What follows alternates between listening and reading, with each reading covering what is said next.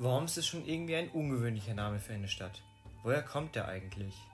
Die erste Siedlung hier hatte den Namen Bormetomagus. Bormo kommt aus dem Keltischen und bedeutet so viel wie Wasser oder Quelle. Die lateinische Endung magus kann mit Wiese oder Felde übersetzt werden. Bormetomagus bedeutet also Quellenfeld. Durch einen Lautwandel wurde das B zu einem W und durch Verkürzung des Namens kommen wir von Warmatsfeld über Warmatia und Wormatia am Ende zu Worms. Wie so viele Städte hatte Worms seinen Ursprung in einem römischen Militärstützpunkt. Und wie so viele Städte wird die Geschichte der Stadt mit der Kirche weitergeführt. 614 wird als erster Bischof von Worms Berchtulf erwähnt. Die frühen Bischöfe Amandeus von Worms und Rupert von Salzburg sind Heilige römisch-katholischen Kirche. Amandeus wurde Schutzpatron des Bistums und der Stadt Worms. Mit den Karolingern erringt die Stadt im Frühmittelalter Bedeutung. 829 und 926 fanden Reichstage des Frankenreichs in Worms statt. 961 krönt Otto der Große seinen siebenjährigen Sohn Otto II. zum Mitkönig. Mit den Saliern beginnt der Aufstieg der Stadt. Sie wird zum ersten Mal Mittelpunkt des Weltgeschehens. Infolge des Investiturstreits 1076 findet hier ein Hoftag statt. Auf diesem erklärt König Heinrich IV. den Papst Gregor VII. für abgesetzt. Dafür wird Heinrich IV. umgehend mit dem Kirchenbann belegt. Das zwingt den König nach Canossa zu gehen. Zur Beilegung des Investiturstreits wird 1122 in Worms das nach der Stadt benannte Konkordat geschlossen. Wer tiefer in das Wormser Konkordat eintauchen will, kann sich die Folge dazu anhören, die nachfolgend erscheint. Im 12. Jahrhundert bildet sich die städtische Verfassung mit einem selbstständig agierenden Stadtrat als Vertreter der Bürgerschaft heraus. Nach dem Untergang der Salier 1125 nehmen sich die Staufe der Stadt an. 1184 macht Kaiser Friedrich Barbarossa Worms zur Reichsstadt. Vom 12. Jahrhundert bis zum 16. Jahrhundert wurde ein Machtkampf zwischen dem Bischof und dem Stadtrat um die faktische Herrschaft über die Stadt ausgetragen auf dem Landtag am 7. August 1495 wird der ewige Landfrieden in Worms verabschiedet. Mit dem Landfrieden wurde die Blutrache verboten. Wer tiefer in den ewigen Landfrieden eintauchen will, kann sich die Folge dazu anhören, die nachfolgend erscheint. Wohl am bekanntesten ist Worms für Luther und den Reichstag 1521. Luther hat Worms zum Reichstag auf dem Wagen durch die Martinspforte erreicht. Das originale Gebäude der Martinspforte steht nicht mehr, aber wie der Platz heute aussieht, haben wir uns angeschaut.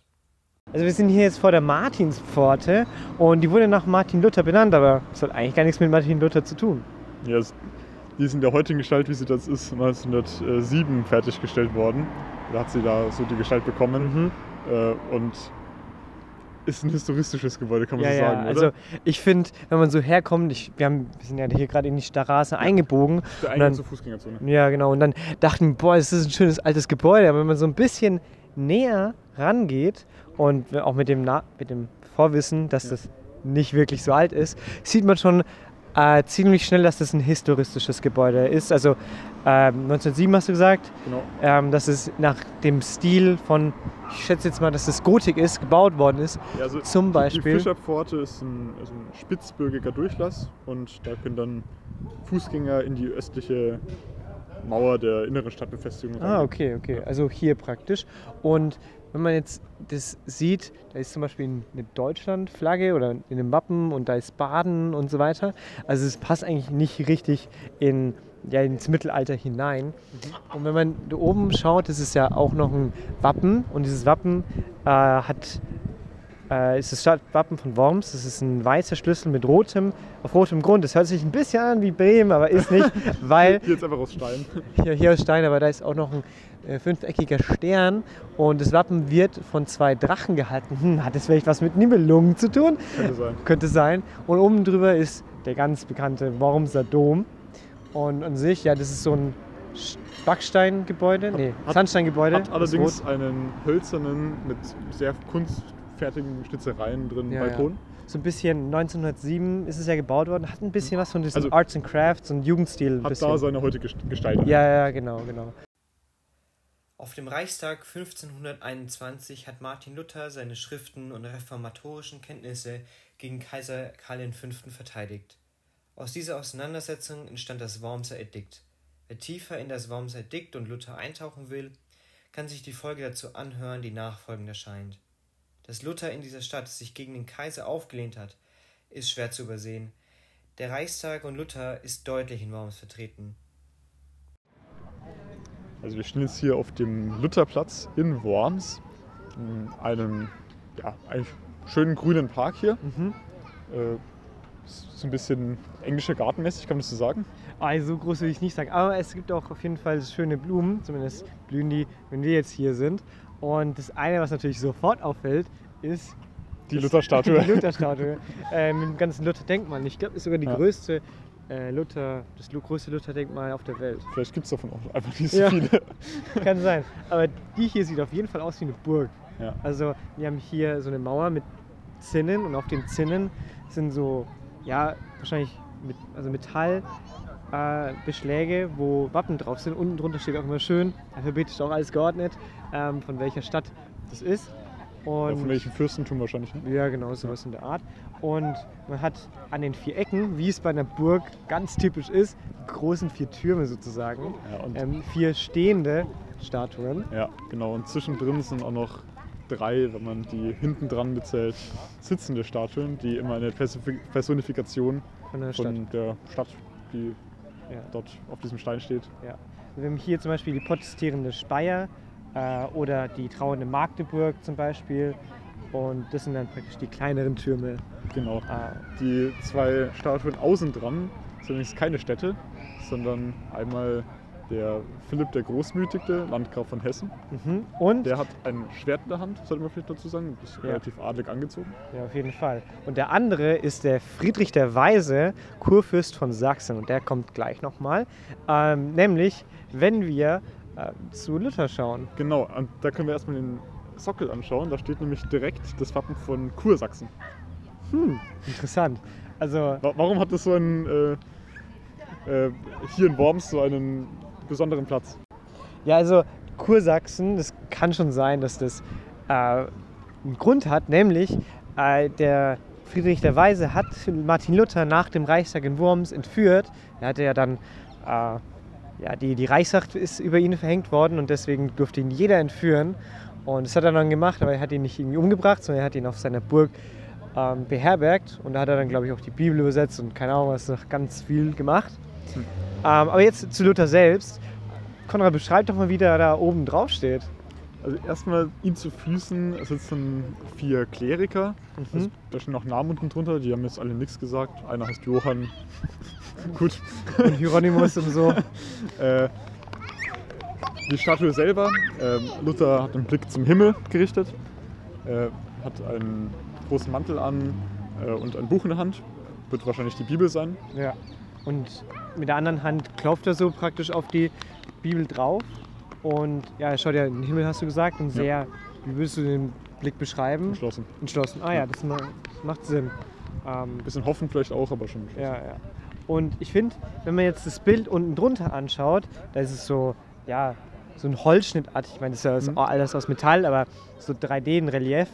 Ähm, sieht man, steht auch unten drunter, das ist der Luther auf dem Reichstag von Worms vor Karl V. Und da hat er die folgenden Worte gesagt: Hier stehe ich, ich kann nicht anders, Gott helfe mir, Amen. Ja. Und das steht Ist auch oben drüber noch eingraviert. eingraviert. Genau. Und unten drunter sind auch nochmal zwei Typen, äh, die schauen sich so gegeneinander an. Ja. Äh, ja, und jetzt ist gerade eine Taube auf seinem Kopf gelandet.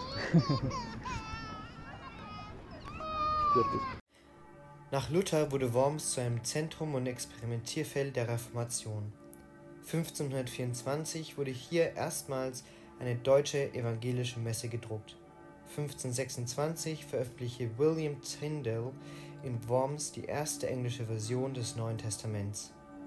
1525, während des Bauernkrieges, wurde der Versuch durch den Stadtrat unternommen, alle bischöflichen Privilegien zu beseitigen.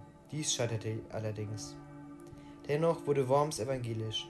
Während der Bischof und die Geistlichen ihre Sonderrechte und den Dom behalten konnten, waren römisch-katholischen Gläubigen eine Mitgliedschaft im Stadtrat verwehrt. 1659 bot Kurfürst Karl I. Ludwig von der Pfalz Worms an, Hauptstadt zu werden, was jedoch der Stadtrat und der Bischof ablehnte, um ihre Macht behalten zu können. 1689 wurde die Stadt im Pfälzischen Erbfolgekrieg unter Führung Ludwig XIV. zerstört. Die Erläuterung des Kriegsgeschehens lasse ich hier aus, jedoch illustriert folgende Anekdote die Auffassung des Krieges durch die Bevölkerung sehr schön. Diese Zerstörungswut der Franzosen ist, so, äh, ist, dem Pfälzern so sehr im Gedächtnis geblieben, dass der Name des befehlshabenden Generals Mollard bis in, zum, Ende des 18., äh, des, bis zum Ende des 19. Jahrhunderts, also rund 200 Jahre danach, als ein gängiger Hundename in dieser Gegend hier verbreitet war. Cool. Witzig. Am 9. Juli 1721 wurde Johann Nikolaus Götz in Worms geboren. Götz stammte aus einem lutherisch-evangelischen Pfarrhaus in Worms, wo er ab 1731 das Gymnasium besuchte. Nach dem Abitur studierte er von 1739 bis 1742 in der preußischen Universitätsstadt Halle an der Saale Philosophie, Griechisch, Hebräisch und Theologie. Während des Studiums bildete er mit Freunden den zweiten Hallischen Dichterkreis. Nach dem Studium arbeitete er als Hauslehrer, Hofmeister und Hofprediger an verschiedenen Orten in Deutschland. Er ließ sich 1776 in Winterburg am Sohnwald bei Bad Kreuznach nieder, um sich seiner Familie und der Dichtung zu widmen. Er starb 1781 im Alter von 61 Jahren. Sein literarisches Werk beinhaltet Übersetzungen von Anakreon aus dem Griechischen und des Gresset und Montesquieu aus dem Französischen und viele Gedichte. Eines dieser Gedichte ist auf einem Denkmal in Worms abgebildet. Was sehen wir hier eigentlich? Äh, wir stehen hier vor einer Bronzestatue. In der Mitte sitzt ein schick gekleideter Herr. Sieht ein bisschen so aus wie Mozart, oder? Könnte man so sagen. Vielleicht ist es ja Johann Nikolaus Getz. Ja, steht zumindest da. Der ist hier am 9.7.1721 in Worms geboren und ja, in Winterburg gestorben, 1781. Also ist so gute 60 Jahre alt geworden. Und da war anscheinend ein Dichter. Ich meine, er hat sein schönes Büchlein dort und sein Schreibfeder in der Hand. Schreibfeder in der Hand und da ist auch ein Gedicht abgedruckt. Nach so Ähm, viel überstandenem Kummer empfind ich nun, dass diese Ruhe noch sanfter als ein Mittagsschlummer bei schwülen Sommertagen. Tu. Komische Rechtschreibung. Mein Worms ergötzt mich schon von ferne. Wie wird erst die Entzückung sehen, kehr ich beim Gla- Glanz der Abendsterne in seinen Mauern juchzend ein. Und das andere, was hier auch noch steht, äh, ist, wär's Wetter schön, so sprach ein Schmetterling, ich wollte zur Rose küssen gehen und ich, antwortete die Biene, ging an mein Tagwerk ins Grüne, wär's Wetter schön. Und das ist so auf zwei Tafeln geschrieben. Obendrauf ist tatsächlich ein Engel, den sehe ich erst jetzt richtig. ähm, ja, ansonsten war es das jetzt eigentlich schon. Weibliche Engel, ein Mädchen. Das Ah, Blumen ja. runter. Also ein richtiger, richtiger Freigeist eigentlich. So in der Natur hier fast. Also links hat man auch nochmal den Dom aus Worms und rechts dann eine Kirche, die ich schätze mal in Winterburg steht. Ja, Das ist aber eine Interpretation. Ja, ja. Aber es sieht auch die eine Kirche aus, die wir da. Hm. Ja. Könnte auch. Könnte auch ein Kon in Worms sein. Das Gebiet, in dem sich die Stadt während der Jahrhunderte befand, änderte sich mehrmals. Von 1792 bis 1814 gehörte Worms zur ersten französischen Republik und dann zum ersten Kaiserreich an. Seit 1815 gehörte die Stadt zum Großherzogtum Hessen und im Dritten Reich befand sich Worms im, im Gau Hessen-Nassau. Durch zwei alliierte Bombenangriffe am 21. Februar und am 18. März 1945 wurde die Stadt weitgehend zerstört.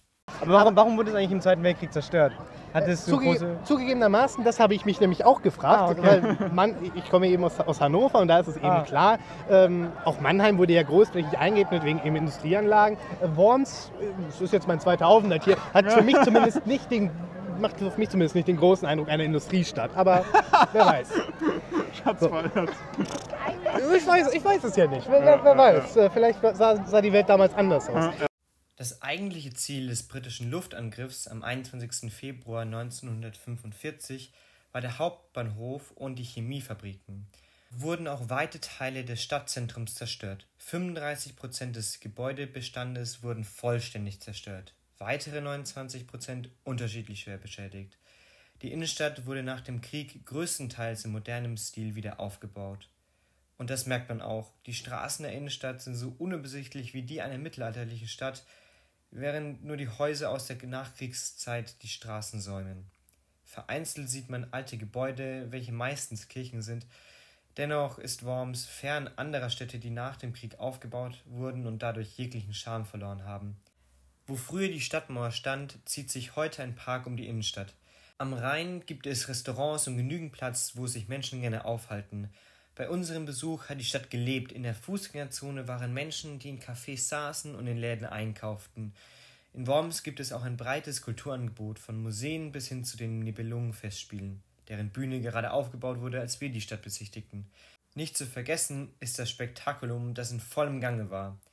Mit 24.000 Besuchern ist es eines der größten Mittelalterfestivals in Deutschland und damit ist Worms eine Stadt, die ihren Platz auf der Karte in Kultur und Geschichte gefunden hat.